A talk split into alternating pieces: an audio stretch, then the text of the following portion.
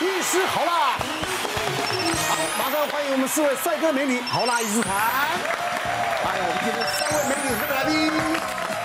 好，我们这个有很多呢跟健康呢相关的一些传说啊，今天我们医生呢要用科学的角度啊来解释这些传说到底是真是假。好的，第一个是？就是生理期会互相传染吗？会。会，我跟你讲，而且一定会，真的很神奇。我昨天才发生这样的事情。哦，我昨天晚上跟我一个好朋友见面，然后呢，我一到的时候，一坐下来，他一来，他就讲说：“哦，我告诉你，我刚出门的时候突然生理期过来。”嗯我说：“我也是，我昨天也是，我要出门的时候，我那个就来，就他那个也来，我们俩那个都来了，好开心哦！会觉得关系更亲近，你知道吗？我们来让大家来举牌哈，嗯，到底真的？是会影响，还是这就道听途说？来，请举牌。一定是的，真的，一定真的，大女生都有这经验。真的？不可能吧？不是，我跟你讲，奶哥，因为我家有大数据，而且是二十几年的大数据。我家我是排行老大，然后我有两个妹妹，再加上我妈，我们家就四个女的，女人国。对。然后我们家真是从小，只要我生理起来了，过没多久妈妈也来，妈妈来之后妹妹就会跟着来，我们就是一窝蜂，母鸡带小鸡，大家都一起来。好，那这样我朋友好了，我朋友跟我不是。不是同一个基因啊，对。然后他就跟我说，哎，最近我这个生理期怎么那么乱，很久没有来。我就说，那你赶快来找我，因为我生理期刚好来。他就来我家找我，陪我喝一个下午茶。然后回去之后，下一个礼拜他说，我生理期真的来了，真的开心啊，对，真的会影响。哎，那你要那你要这样讲，有些女孩子哦，就因为有男朋友就怕怀孕，那有时候晚来了就很紧张，那就赶快说，哎，你有没有来？你有没有来？来影响我一下。真的有这样。他会做一个姿势，还真的有这样子，你卡一下，对，屁股后屁股，对，都说这样就会来了，真的，他们真的会对话，他们真的学生时代真的有这样过，对，因为因为我跟你讲，像我呢，比方说我是中月中来的，然后但是讲我今天吃饭的女生，她月初来，然后我就因为她吃，我跟她吃了这个饭之后，我就提前来，会会越来越近，真的，这个经期就。好神奇！你看那种是一对一的，对不对？我有全班三十八个同学，几乎都差不多同时来。因为我念女校嘛，集体感染。你知道吗？因为真的很神奇。那时候就说老师不好意思，我这今天没有办法体适能跑八百公尺。然后另外人说我也是，我也是。我老师说啊，我干脆延到下个礼拜，三十八个人一起来。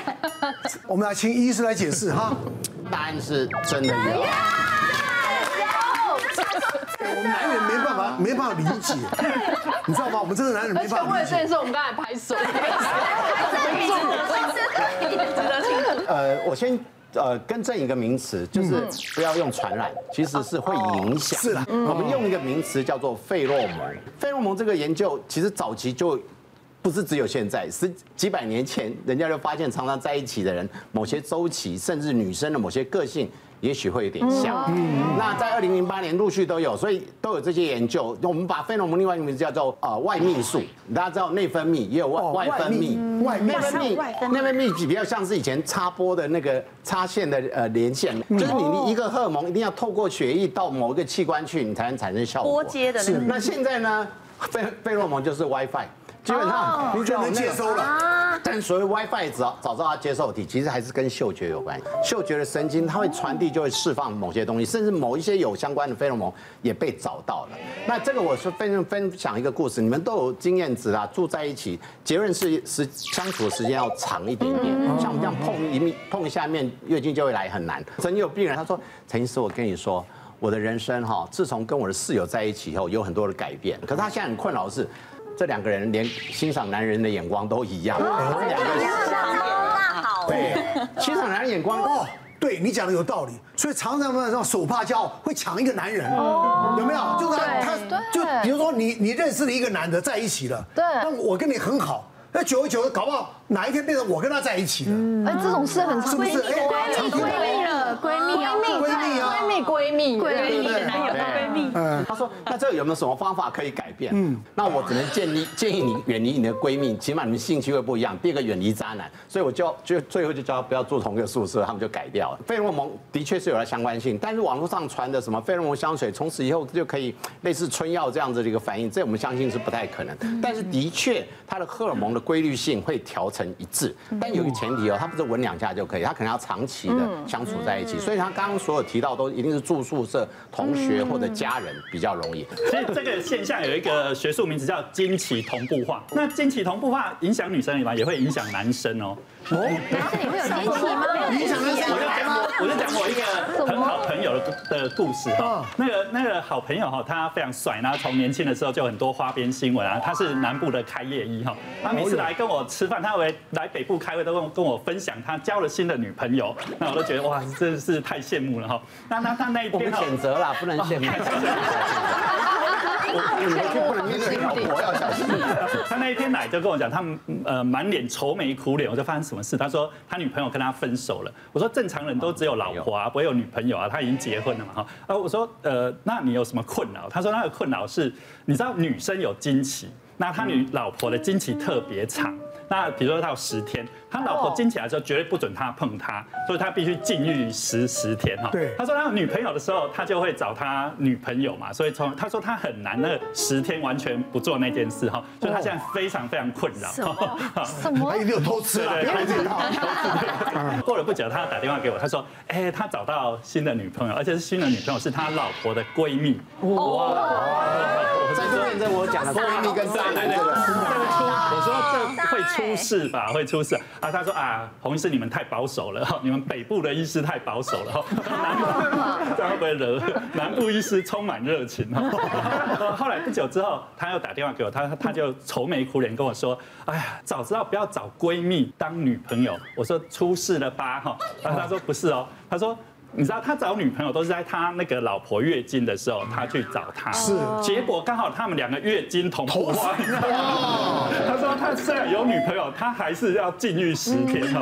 啊，所以这个是一件他他现在就从美上想说，他是不是要考虑再换另外一个女朋友？啊，所以任何花心的男生哈，要记得有这个月经同步化这件事情。需求真的是开心的性成瘾，他不休息的性成瘾，对对对。吃冰会不会伤子宫？哦，有没有这么一说？嗯，很多人都会讲这件事，我以前也这么觉得。嗯，可是我后来觉得这是这是没有的耶，因为。像我现在生理期前一两天，我超爱吃冰哇，而且我已经维持这样很长一段时间，大概有一年。我发现我的状态还是很好，而且反而可以降温。因为有时候生理期女生的体温会高，真的会毛毛躁躁的。可是我发现，当我来之前前一两天吃冰之后，我反而比较稳定我的情绪。或许你你可能就体热，有没有？中医讲就是那体质比较燥热的。不是常常都会有那种男女朋友在我面前就会演那种说，你不要吃冰，宝贝，你你刚刚是点那个冰红茶吗？不行，帮麻烦帮他去冰，把它弄成温的拿去 微波。我想说 神经病，根本就不会。我都跟那个男生说，其实好像不是因为喝冰的所以会痛，其实没有这种事情。浪漫吗？对啊，很棒。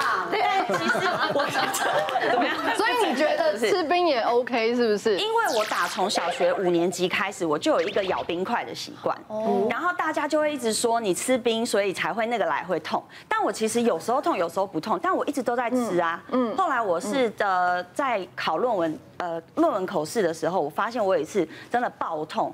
然后小时候都想说人家那种晕倒是假装自己是黛玉做作，有没有？我那次真的突然那个失血过多吧，因为我又贫血，好晕，我眼前突然一片黑，我赶快蹲下扶着墙壁的那种。但一下子就没有事啦，恢复过来。但我后来回想起来，好像是因为我那阵子压力太大。然后作息不好，反而会让我好像真的很对乱，然后不舒服，经起来的时间也不对，然后又痛。那平常吃冰反而没有。然后我还有去那个问过，因为我之前冻卵嘛，我就问医生说，那我是不是不能吃冰？你有冻卵吗？对，我冻了。然后医生就说，其实那个子宫那边附近就是它是恒温的啊。